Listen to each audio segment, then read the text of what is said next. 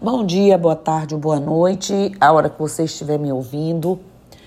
Hoje nós vamos falar, é tanta insistência e a gente acaba tendo que voltar às vezes a alguns assuntos. Hoje eu vou falar aqui com vocês sobre algumas diferenças, né, gente, entre Umbanda e Candomblé. Essas duas religiões irmãs, mas são ambas, cada uma, uma religião, por conta, portanto, elas são diferentes, né? Elas não brigam, elas conversam, mas elas são diferentes, ok? Muitos afirmam que são fortes religiões que possuem bases bastante parecidas e por isso são usadas como sinônimos. Porém, gente, essa afirmação é um grande erro, um grande engano. Umbanda e Candomblé são duas religiões distintas que possuem origens e crenças diferenciadas, né? e até mesmo alguns ritos díspares, ou seja, totalmente diferentes. Né? Eu me poupo, às vezes, de falar sobre esse assunto é, fora do terreiro, sem ser presencialmente com as pessoas, porque muitos confundem as falas e explicações das diferenças dos ritos das religiões, como se estivéssemos falando das diferenças entre nós religiosos. E isso não é e nunca será, pelo menos a minha intenção, nem do terreiro que o terreiro de Umbanda fosse luz. Respeito todas as religiões, principalmente as de matriz africana. Elas são necessárias, elas são uma dádiva, uma bênção de Deus. Elas existem para que elas sejam caminhos vastos, variados, para as pessoas poderem ter escolha. Ok, eu gosto de orixá, então eu tenho o caminho para onde ir para orixá. Ok, eu gosto do Cristo, tem um caminho para seguir o Cristo. Eu gosto de Buda. De... Então, as pessoas têm, né? Eu gosto de, de espírito, lidar com espíritos. Então, várias as religiões espiritualistas. Então é isso, é sobre isso. Nós não podemos é confundir nem entrarmos no que infelizmente alguns entram em discussão, desrespeito, né? E racismo religioso, estrutural e por aí vai. Bom, então eu vou falar aqui sobre a origem que explica as diferenças entre candomblé e umbanda. A primeira diferença é a origem das religiões. O candomblé existe e é historicamente, historicamente, registrado e considerado há centenas de anos. Ele nasceu em África, ou pelo menos do povo escravizado, que foi trazido de África, provavelmente, nas principalmente o povo que veio é, onde hoje se encontram a Nigéria e o Benin. A Umbanda, por sua vez, eu acredito que a Umbanda tenha vindo também com o povo de Angola já desde aquela época, mas a Umbanda, por sua vez, incorpora ritos do candomblé, mas é uma religião genuinamente brasileira e considerada bem mais nova, porque somente, somente foi registrada historicamente e considerada a partir da incorporação do Caboclo das Sete Encruzilhadas através do médium Zélio Fernandino de Moraes em Niterói, Rio de Janeiro. Um menino de 17 anos, um garoto sem nenhuma maturidade mediúnica, nenhuma maturidade religiosa, mas assim habilmente a espiritualidade o escolheu, escolheu esse espírito de bem e do bem branco para poder considerarem a existência da religião brasileira e assim historicamente ficou. E foi aí que as misturas com catolicismo e espiritismo começaram. Mas ela já era desenvolvida, como eu já disse, por africanos escravizados. E muito antes, desde sempre, segundo afirmam as oralidades nos terreiros, através dos próprios escravizados, principalmente das angolanas. Certo? Agora vamos mesmo para as diferenças, outras diferenças entre as duas religiões, que começa em suas inspirações. Ao contrário do que muitos pensam, a Umbanda não bebe apenas da fonte do candomblé. A religião brasileira, como eu disse, né, tinha na época a influência dos rituais indígenas, católicos, judaicos e espíritas. Anos depois, outras contribuições chegaram, como a do povo do Oriente.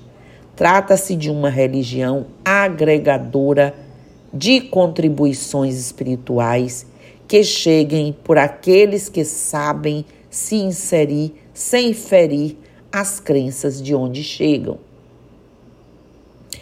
Deuses ou ancestrais. Outra diferença marcante entre as duas religiões está na forma com que seus fiéis tratam os orixás. No candomblé, os orixás são ancestrais, ou seja, têm grau de parentesco com os mortais e, inclusive, histórias de vida na terra. Já na Umbanda, os orixás são considerados também né, um mistério divino. São divindades que, na sua hierarquia, traz as falanges de espíritos que encarnaram, mas tem sua base na existência sagrada que nunca encarnou, ou seja, nas qualidades irradiadoras de Olorum que nunca encarnaram, mas considera também os falangeiros, aqueles que encarnaram e que alcançaram aí na hierarquia a condição de irradiadora dessas centelhas divinas, certo? Espíritos, por influência do espiritismo, uma das diferenças entre candomblé e umbanda é que na Umbanda, acreditamos na existência de entidades que voltam à Terra né, para ajudar os humanos. São chamados de entidades de trabalho, espírito que se transformam em mestres espirituais após a morte de seus corpos e de toda uma preparação, condição evolutiva. Ok? Já que o candomblé já para o candomblé, um espírito humano que volta à Terra é considerado um egum que tem, que tanto pode ser um espírito evoluído com o intuito de ajudar, como um espírito obsessor que precisa ser afastado. Diálogo e as diferenças entre candomblé e umbanda.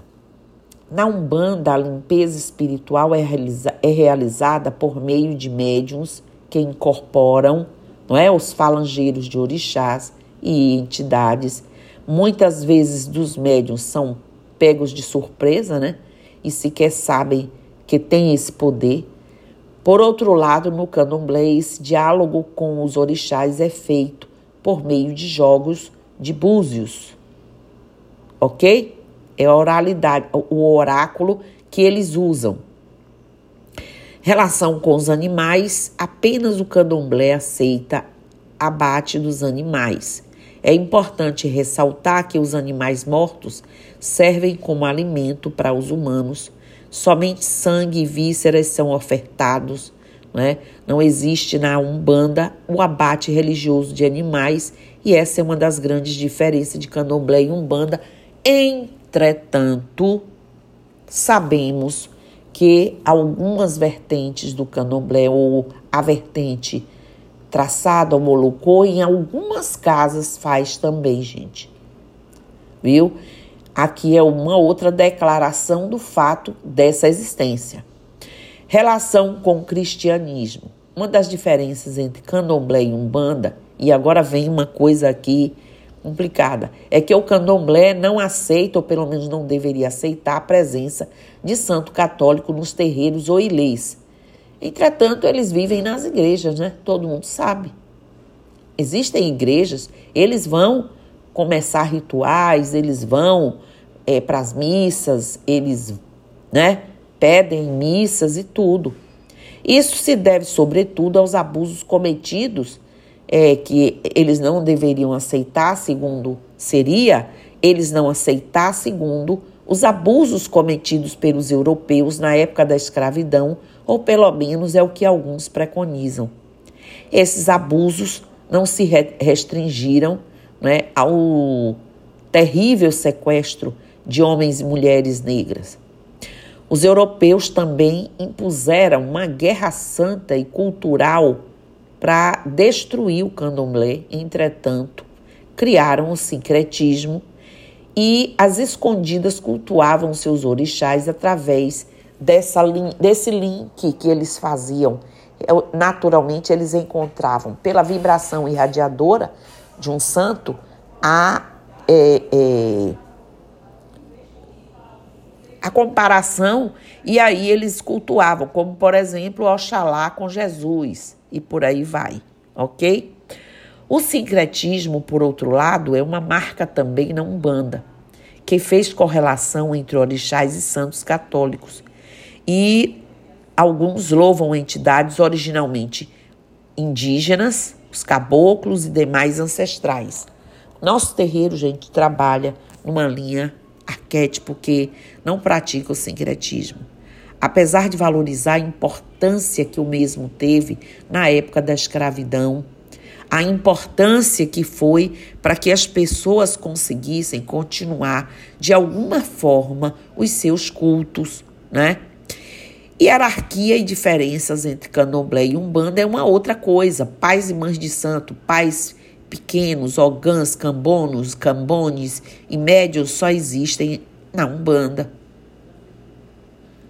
Esses chegam com suas missões anunciadas pela espiritualidade trazidas por eles próprios e são identificados e preparados né, para atingir é, e atuar em conformidade com a sua maturidade aí é, acerca da sua missão. A hierarquia no candomblé é definida pelo tempo de iniciação dos adeptos. Assim, pode ser de um jovem de 30 anos, né, ter uma aparência hierárquica é, que tenha ascendência, perdão, hierárquica sobre alguns até de 50. Basta para isso ter se iniciado na religião há mais tempo e desenvolver, através de rituais, as exigências necessárias. Ambas são religiões extremamente ritualísticas, sim. É, comungamos com aspectos muito parecidos é, no que diz respeito, por exemplo, quando faz um bori no candomblé, equivale muito à imantação, né? É, na Umbanda, é, os trabalhos que fazemos, o tipo de comidas para orixás, por exemplo, o tipo de elementos, é, ervas que usamos é, e que eles usam também, enfim, assim, algumas, muitas coisas parecidas aos orixás, mas há a forma de interpretação, há a forma de utilização, porque senão, gente, não seriam duas religiões.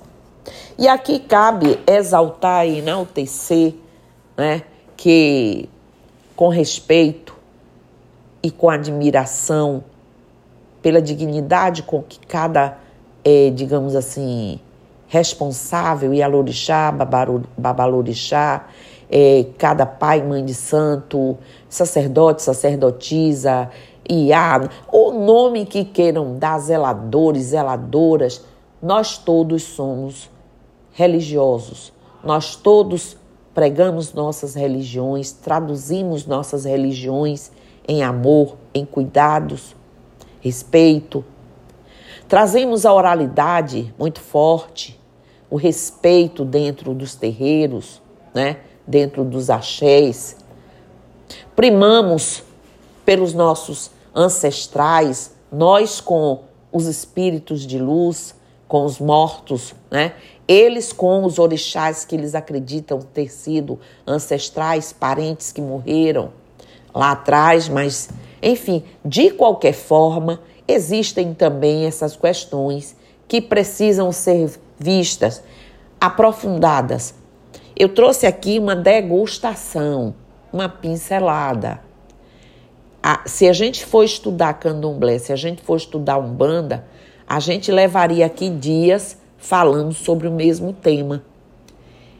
É, são duas religiões de, de extremo é, é, é, e abundantes fundamentos. Tem muita coisa nos seus rituais, tudo para nós é ritualístico. Não se acende uma vela somente, firma-se uma vela, coloca-se propósito né, naquela firmeza. Nós é, é, fazemos uma conexão. Então, assim, tudo para nós é de, nessa ordem de respeito, de hierarquia. Passa-se muito é, pela utilização nossa dos próprios trabalhos, da zeladoria, porque não existe funcionário, né, como existem em outros, outras religiões, que podem ir fazer uma limpeza. Somos nós zeladores que zelamos redundantemente. Então nós fazemos de tudo dentro dos terreiros. Né? Então é isso, é sobre isso, não é escravização, não é nada disso. Trata-se de escolha, de voluntariar-se, de compreender, de doar-se. Né? A gente não pode é, é, conduzir o sagrado zelando com pessoas estando obrigadas, com pessoas estando preocupadas porque deixaram seu emprego, sua família. Então tem que ser por pessoas que realmente dispõem daquele tempo, dispõem daquele horário e se predispõem a fazer com amorosidade, se, se oferece para aquilo ali, enriquecendo seu conhecimento de chão de terreiro, porque essa experiência única não tem livro. O que tem livro não, não condiz com a experiência vivida, vivenciada em chão de terreiro. Então era isso que eu queria trazer aqui hoje dessa degustação, essa pincelada, para que a gente pudesse aí ter vontade de adentrar nesse assunto, respeitar as duas religiões e parar de pensar que a gente briga entre a gente e tal. Algumas pessoas podem até brigar com outras, como em qualquer outra religião, mas nós não temos por que viver brigando entre nós. Não temos por que achar que uma é melhor, outra é pior. Nada disso. O que tem que se compreender são as intenções e a compreensão que cada um tem sobre a sua ritualística. Então, axé, namastê, saravá, Motumbá, Mojubá, Colofé, Mucuyu no Zambi, qualquer forma de expressão, de amor, de se conduza ao sagrado que você souber, e eu estou aqui.